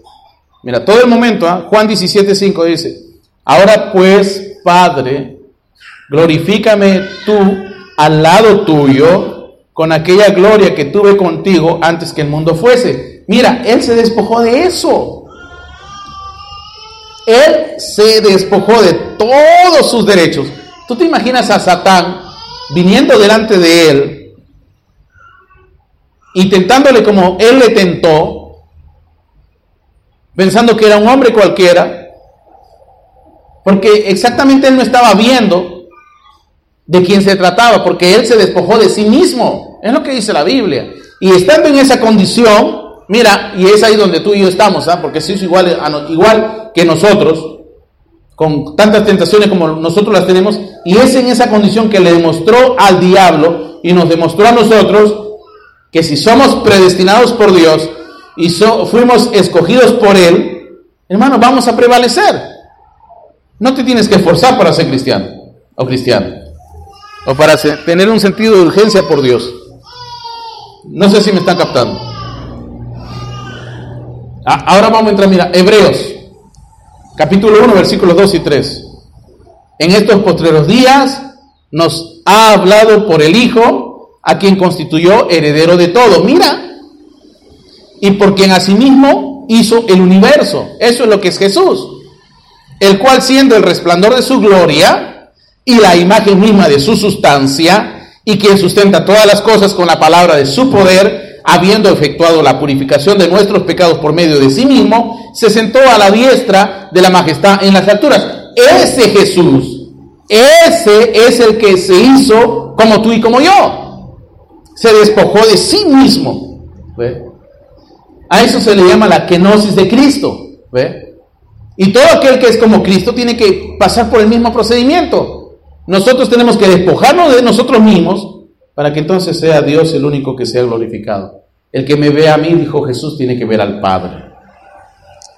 En Hebreos 2, 9 al 18 lo vas a entender mejor. Pero vemos a aquel que fue hecho un poco menor que los ángeles, a Jesús, coronado de gloria y de honra a causa de los padecimientos de la muerte, para que por la gracia de Dios gustase la muerte por todos. Mira, porque convenía a aquel por cuya causa son todas las cosas y por quien todas las cosas subsisten, que habiendo de llevar muchos hijos a la gloria, perfeccionase por aflicciones al autor de la salvación de ellos. Ah, que Jesús tenía que ser perfeccionado, claro, todavía faltaba un nivel más porque el que santifica y los que son santificados, de uno son todos. Ah, por lo cual no se avergüenza de llamarlos hermanos. Ah, mira, diciendo, anunciaré a mis hermanos tu nombre. En medio de la congregación te alabaré. Y otra vez yo confiaré en él. Y de nuevo, he aquí yo y los hijos de Dios y los hijos que Dios me dio. Así que por cuanto los hijos participaron de carne y sangre, él también participó de lo mismo para destruir por medio de la muerte al que tenía el imperio de la muerte. ¿Ve? Esto es al diablo. Y librar a todos los que por el temor de la muerte estaban durante toda la vida sujetos a servidumbre. ¿Ve? Porque ciertamente no socorrió a los ángeles, sino que socorrió a la descendencia de Abraham.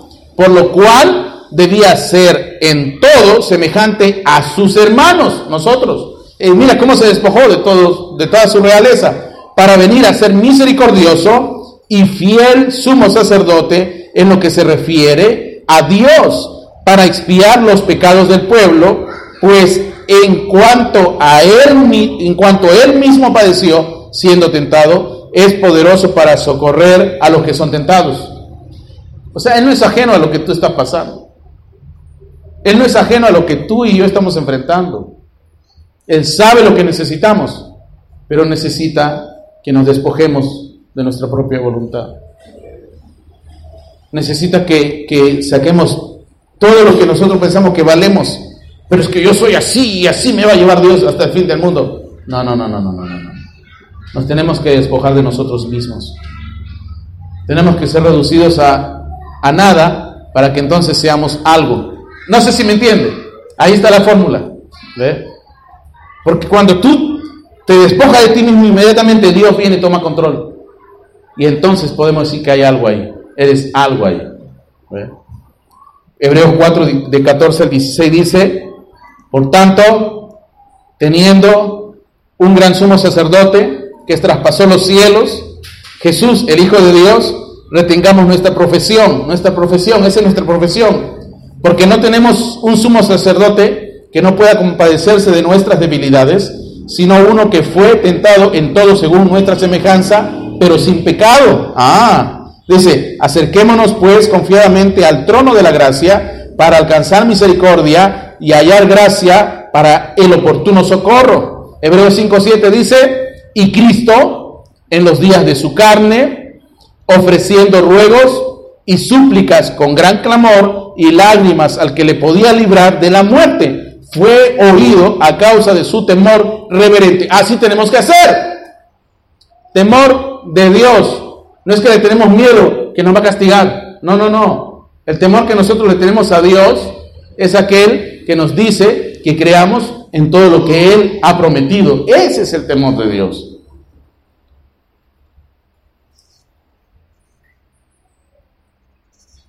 Usted teme a Dios, hermanos.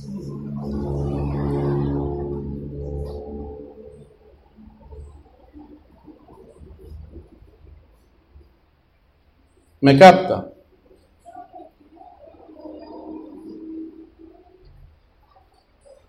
Mira, Hebreos, perdón, Mateo. Mira, ante todo, ¿cómo podemos ser oídos por Dios? Por nuestro temor reverente. ¿Quieres ser escuchado por Dios, escuchada por Dios? Vamos, por tu temor reverente. Mateo 28, 18. Y Jesús se acercó y les habló diciendo, Toda potestad me es dada en el cielo y en la tierra. Eso era Él. Él tenía todo eso y todo eso es lo que nosotros vamos a tener. Filipenses 2 del 9 al 11. Es pura escritura, yo sé. Pero es que si tú no lo has escuchado nunca, nunca te vas a enterar de esto. ¿Ve? ¿Cuántos han leído Filipenses alguna vez en su vida? Todo el libro. ¿ah? Por lo cual Dios también le exaltó hasta lo sumo y le dio un nombre que es sobre todo nombre, para que en el nombre de Jesús se doble toda rodilla de los que están en los cielos y en la tierra y debajo de la tierra, y toda lengua confiese que Jesucristo es el Señor para la, gloria de Dios Padre. Wow. ¿Se dan cuenta? Tú te despojas de todo, viene Dios, hace su obra y nuevamente vuelves a tener la gloria que tenías con Él. Así es, ¿Qué cosas fuimos nosotros llamados a hacer? La Biblia dice reyes y sacerdotes. ¿Y cómo que reyes, hermano Luis?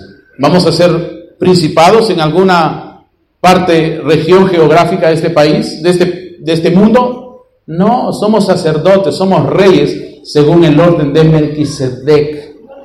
Es una eh, potestad espiritual, ¿ve? Espiritualmente hablando, donde tú estás, eres un rey, eres una autoridad. Pero antes de eso tienes que haberte despojado de todos tus derechos, de todo lo que tú eres, para que entonces venga Dios y a través de ti sea el glorificado. ¿Me están captando? Dice Efesios 1 del 20 al 23. Hablando del poder de Dios, la cual operó en Cristo resucitándole de los muertos y sustentándole a su diestra en los lugares celestiales sobre todo principado y autoridad y poder y señorío, y sobre todo nombre que se nombra, no solo en este siglo, sino también en el venidero, y sometió todas las cosas bajo sus pies y lo dio por cabeza sobre todas las cosas a la iglesia, la cual es su cuerpo, la plenitud de aquel que todo lo llena en todo. ¿Qué cosa es la iglesia? La plenitud de aquel que todo lo llena en todo. O sea, la iglesia es la plenitud de Dios. Pero la gente no termina de creerlo. Dile eso a alguien allá afuera, te va a decir, no, ¿qué va a ser? Los, los evangélicos, ahí yo veo en las redes sociales, solamente piden dinero y todo es eh, que piden dinero y, cheques y propiedades. Ustedes saben, de esa manera nos han desprestigiado. Pero no todo es eso. No todo se trata de eso. Mira, En el mensaje Jesucristo es el mismo, predicado el 6 de agosto de 55, párrafo 30, dice lo siguiente. Aquel día, cuando Juan lo bautizó, Dios lo vindicó. Dios habló desde el cielo. Juan lo vio venir en forma de paloma y dijo, este es mi Hijo amado en quien me complace morar. La traducción correcta es en quien me complace habitar. ¿Sí? Jesús inmediatamente fue ungido con Dios. Él era solo un hombre hasta aquel momento, pero ahora Él se convirtió en Dios hombre. Wow. Si Él es nuestro hermano, el primogénito de los primogénitos, se supone que nosotros, ahora si no creen que somos nosotros, alguien más tiene que ser igual que Él, ¿o no?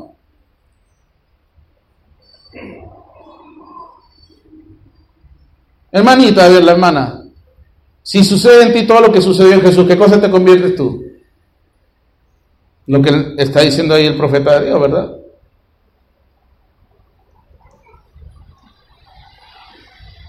Dios hombre. La fe de Abraham, 18 de noviembre del 55, párrafo 1. Yo creo que él era Dios, absolutamente y él era deidad, Dios todopoderoso, velado en carne, nacido virginalmente, y él, y él mismo, y luego bajó y se tabernaculizó en él. Y lo hizo Emanuel. ¿Qué significaba Emanuel? Dios con nosotros.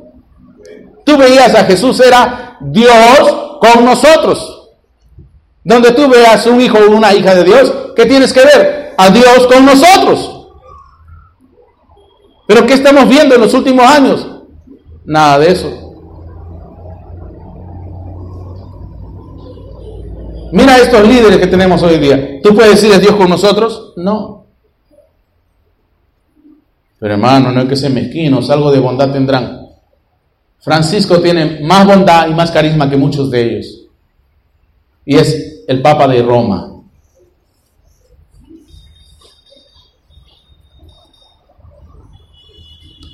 Si Francisco le pegó a una mujer en una mano el otro día, estos le han pegado a muchos eh, de una bofetada en toda su vida.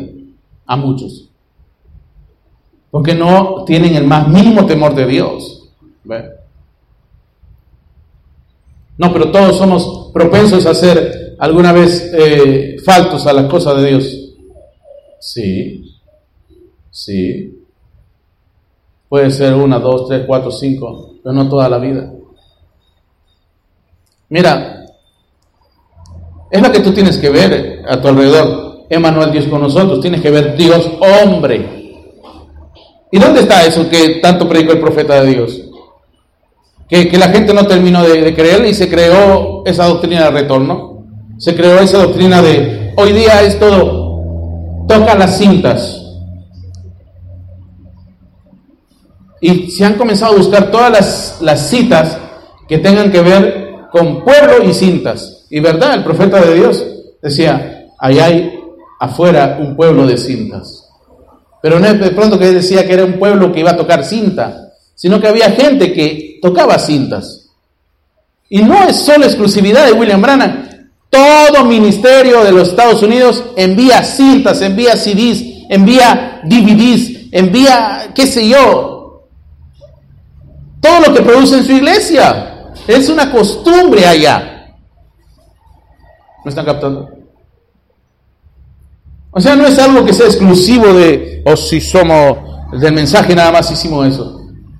¿Por qué crees que todavía escuchan los mensajes de este señor que predicó un día antes en, el Coliseo allá en Houston, que William Branham predicase un abismo llama otro abismo? ¿Por qué crees que ves esa grabación eh, todavía en YouTube, incluso YouTube? ¿Cómo se llamaba este señor? Coe, ¿verdad? Coe, no sé cómo se pronuncia.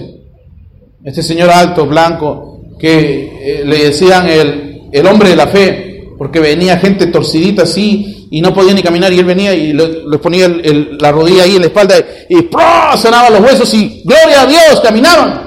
Ese hombre era terrible.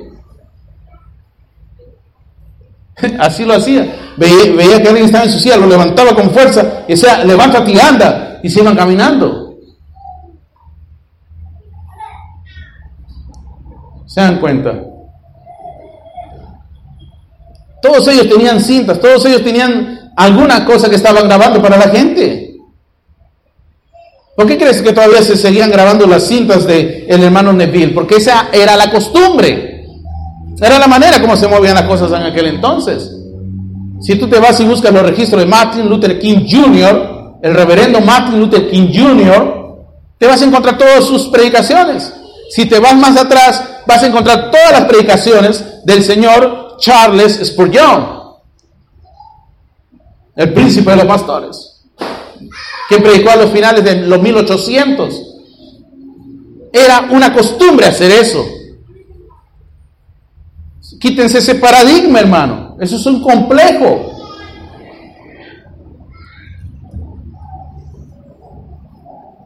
Y si algo quiero rescatar, hermano, es lo que William Branham nos dijo que deberíamos estar haciendo y lo que deberíamos estar viendo y no vemos desde hace más de 77 años. Perdón, no 77, menos. Hace 77 años es Israel una nación y hace 77 años se comenzó a aplicar este mensaje.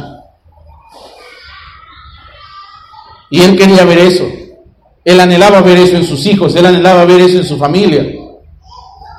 ¿En qué cartel te anuncian? Viene el nieto de William Branham a predicarnos en poder y demostración del Espíritu Santo y fuego. No hay eso.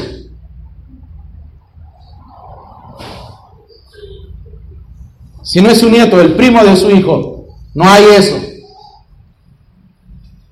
Yo he escuchado más de droga y sexo que, que estén haciendo otra cosa.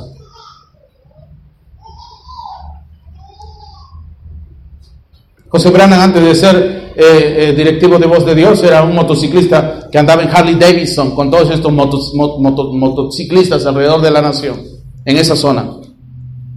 Y no es cuento, gente anciana, me han dicho, me lo han retratado, me han enseñado fotografías de un hombre babón, así todo, ¿me entiende? Como un, verdadero motociclista.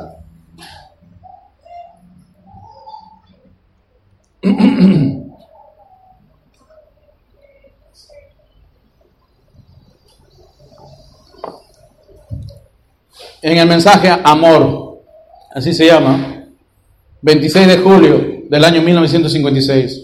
Párrafo 3. Él era Emanuel, Dios con nosotros. Dios estaba en su tabernáculo. Dios estaba en su tabernáculo. Cuando es Dios en su tabernáculo, ¿cuántos tienen el Espíritu de Dios? Ahora tienen miedo de decir que lo tienen. Si alguien dice que tiene el Espíritu de Dios, es Dios en su tabernáculo. Es Dios en su tabernáculo. Mira, y ahí se cumple Emanuel, Dios con nosotros. Eso es lo que es la otra mitad del ministerio del Hijo del Hombre. Mira, Dios estaba en su tabernáculo. El Hijo de Dios, el cual es Jesús, era la carne de Dios.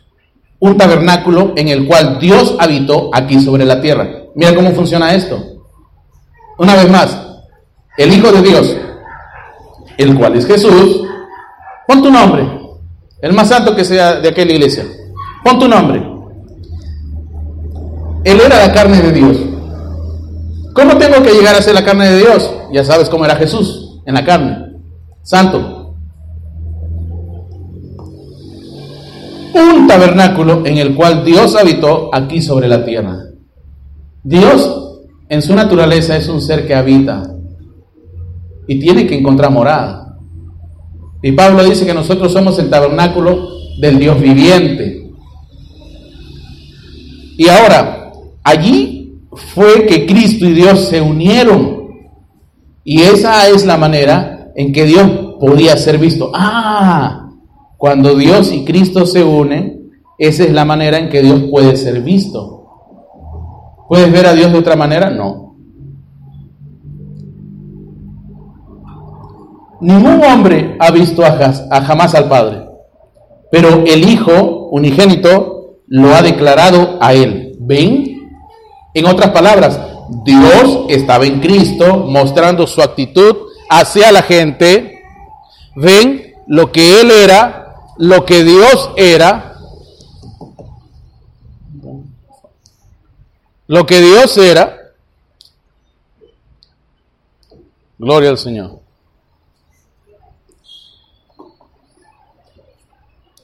Gloria a Dios. Gloria a Dios. Gloria a Dios.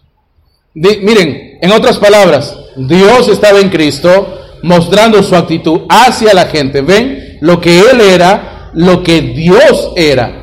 Él se estaba expresando a sí mismo a través de Jesús, su Hijo. ¿Ven? A medida que Él habitó en Él, haciendo a Jesús y a Dios él hace un silencio, dice, Jesús siendo el tabernáculo en el cual Dios estaba habitando aquí en la tierra, él dijo, me apropiaste cuerpo. Dice, ven, y Dios habitó en Jesucristo. Y miren, eso hizo al Padre y al Hijo una unidad, y los, y los dos llegaron a ser uno. Jesús, esto es la carne de Dios. Y cuando tú lo llenas, bueno, no tengo nada que llenar ahí. Cuando tú lo llenas, imagínense que es Dios. Él y Dios llegan a ser uno. Solamente cuando tú lo llenas de Dios, Dios es visible. ¿Puedes ver a Dios? No, pero a Dios nadie le vio jamás. Dios es visible. De esa manera nosotros podemos ver a Dios. Es la única manera que nosotros podemos ver a Dios. ¿Ve? Cuando Cristo de, crea la atmósfera para que Dios se tabernacularice. Ahí tú puedes ver a Dios. De otra manera no. Entonces, pero si tú no ves a Dios, y tú vas a ver, vamos a ver, vamos a decir otra cosa.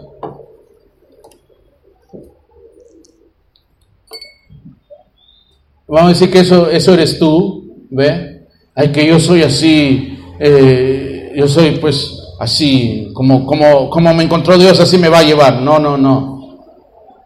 Así Dios no te va a llevar. Tú tienes que despojarte tu propia voluntad para poder ser receptivo a la voluntad de Dios. ¿Me, está captando?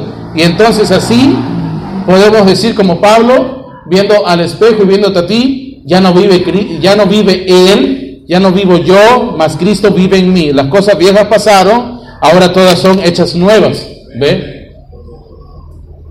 Así entonces tú ves al Hijo de Dios, por donde quiera que tú lo veas, en donde quiera que tú le pongas, en su casa, en el colegio, en el mercado, en, el instituto, en la universidad, eh, en la calle, con sus amigos, sin sus amigos, en el baño, solo en su cuarto. Tú ves a Dios, ¿ve?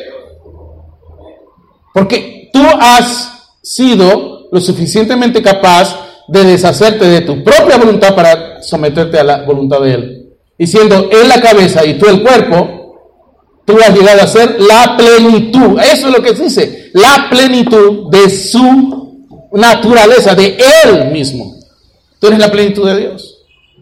No he pensado que la plenitud de Dios era sus rayos esplendorosos. No, no. Tú llegas a ser la plenitud de Él.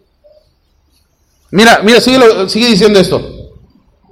Jesús siendo el tabernáculo en el cual Dios estaba habitando aquí en esta tierra, ¿ve? Dios habitó en Jesucristo. Y miren, eso hizo al Padre y al Hijo una unidad y llegaron a ser uno. Ahora, fíjense, ahora, lo que estaba en Cristo era la plenitud de su espíritu, del espíritu. ¿Qué espíritu me va a decir alguien? El Espíritu Santo, el Espíritu de Dios, es lo mismo. La completa plenitud de Dios, la completa plenitud de Dios.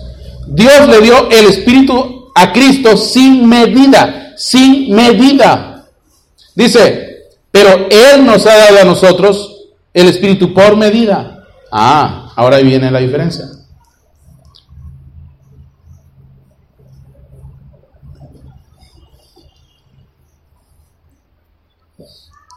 Miren, para llegar a este nivel, para llegar hasta este punto, tiene que pasar muchas cosas. Ahorita te están hablando como un nuevo nacido. El día que la Biblia, la Biblia habla en distintos términos, pero el día que nosotros lleguemos a tener un cuerpo como el de Él, vamos a llegar acá. Entre tanto lo tenemos en medida. ¿Sabes por qué? ¿Sabes por qué? Porque, hermano, ¿quién de aquí es, ¿quién de aquí es intemperante?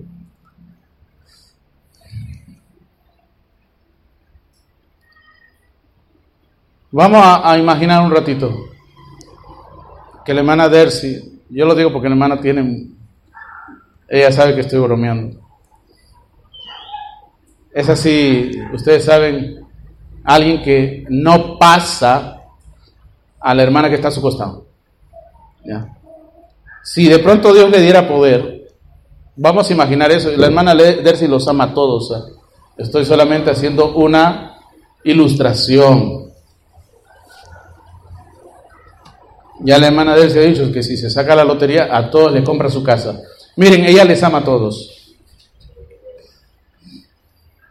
Pero imagínense un momento que todos conocemos que ella tiene un geniecito y que no pasa a la que está a su lado. ¿Y cómo es que está sentada a su lado esa persona? Bueno, es que en la iglesia tiene que aparentar. Porque si por ella fuera, y si Dios le da el Espíritu Santo, la manda a otro planeta. ¿Es así o no? Pero gracias a Dios tenemos el Espíritu en medida. Ajá, sujeto a la voluntad del Padre.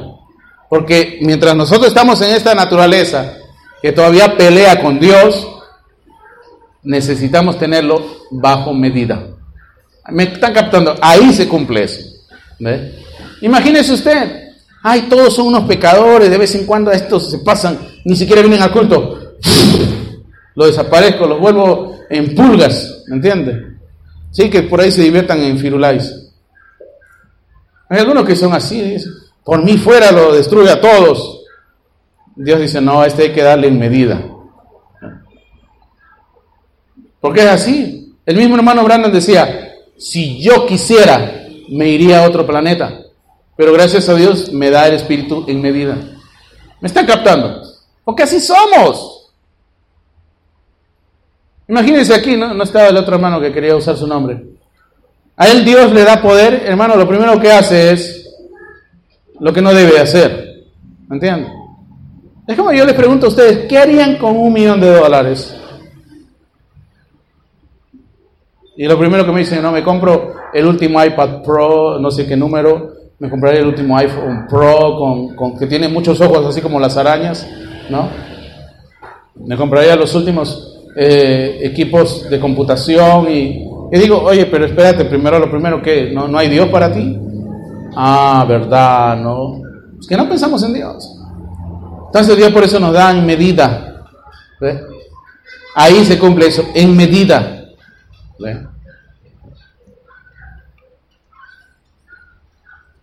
Ahí, se cumple eso de medida. Ok, ya olvídense lo que dije la hermana Derce. Mira, pero Él nos ha dado a nosotros por medida. Cristo tuvo toda la medida, todo. Él era Emanuel, Dios con nosotros. Nosotros tenemos que llegar a ese nivel. Cuando tú llegas a ese nivel ya no eres tú. Ya no es usted, es Él. Pablo, hermano, tuvo que pasar por ese proceso. Pablo, mientras lo tenía en medida, él decía, yo soy el apóstol Pablo, no me toquen, algo así. Porque el hombre decía, ¿qué? ¿Quién habló de mí? Yo soy fariseo de fariseos. Si me señalas con un dedo, el dedo se te va a caer, se te hace polvo. Porque el hombre era impecable, era intachable. Lo que tenías que ser para ser un fariseo era exactamente eso. En cuanto a las obras, tenías que ser impecable. Wow. O sea que en las iglesias el mensaje ni para fariseos postulamos. ¿Me entiende? Con todos esos chuzos espirituales que hay, ¿me? Pero el fariseo era impecable en cuanto a la carne. ¡Wow! Hermano, de verdad, literalmente señalar a un fariseo era mejor desear que se me caiga el dedo y se convierte en polvo. Y Pablo era, él decía de sí mismo, yo soy fariseo de fariseos. O sea, un fariseo elevado a su máxima potencia, este hombre. Santo, santito, ¿ve? Él era Emanuel, pero usted y yo somos pequeñas tazas llenas de esa misma simiente. Ah. Pero cuando el Espíritu que está en nosotros es de la misma calidad, ahí es lo que les digo, pues. Cuando es de la misma calidad, no tanto en cantidad, pero la misma calidad, por cuanto es parte del mismo espíritu. ¿Se dan cuenta? Se va a llegar un tiempo donde pasemos de medida a no tener medida. Pero eso va a ser cuando sea Dios mismo obrando, Dios mismo hablando, actuando a través de nosotros. Mira Jesús, antes de ir a la cruz. Ya había pasado el huerto de Jesús, ya había pasado transfiguración. ¿ah? Y a pesar de eso dijo, Padre, si quieres, pasa de mí esta copa. Hay gente que no, no, ha notado eso. Jesús ya había pasado el monte de la transfiguración, ya había sido adoptado, y había dicho la voz a Elohim. Pero date cuenta, a pesar de eso, él todavía tenía su propio pensamiento pero se vació a sí mismo para que se cumpla la voluntad de su Padre. Amén. A eso, hermano, es lo que se le conoce como la kenosis de Cristo, despojándose de sus características, virtudes reales, para llegar a ser como uno de nosotros. Nosotros también tenemos que despojarnos de nuestras propias características. Todos vamos a llegar a ser virtuosos en algo, pero eso tenlo por nada para que sea Cristo el todo en todos. ¿Ve? Y solamente entonces vamos a tener un sentimiento de urgencia por servir y seguir a Dios. Gloria al Señor. Amén. Bueno, pues Dios le bendiga. La otra semana seguimos con la siguiente mitad. Gloria al Señor. Gloria a Dios. Gloria a Dios.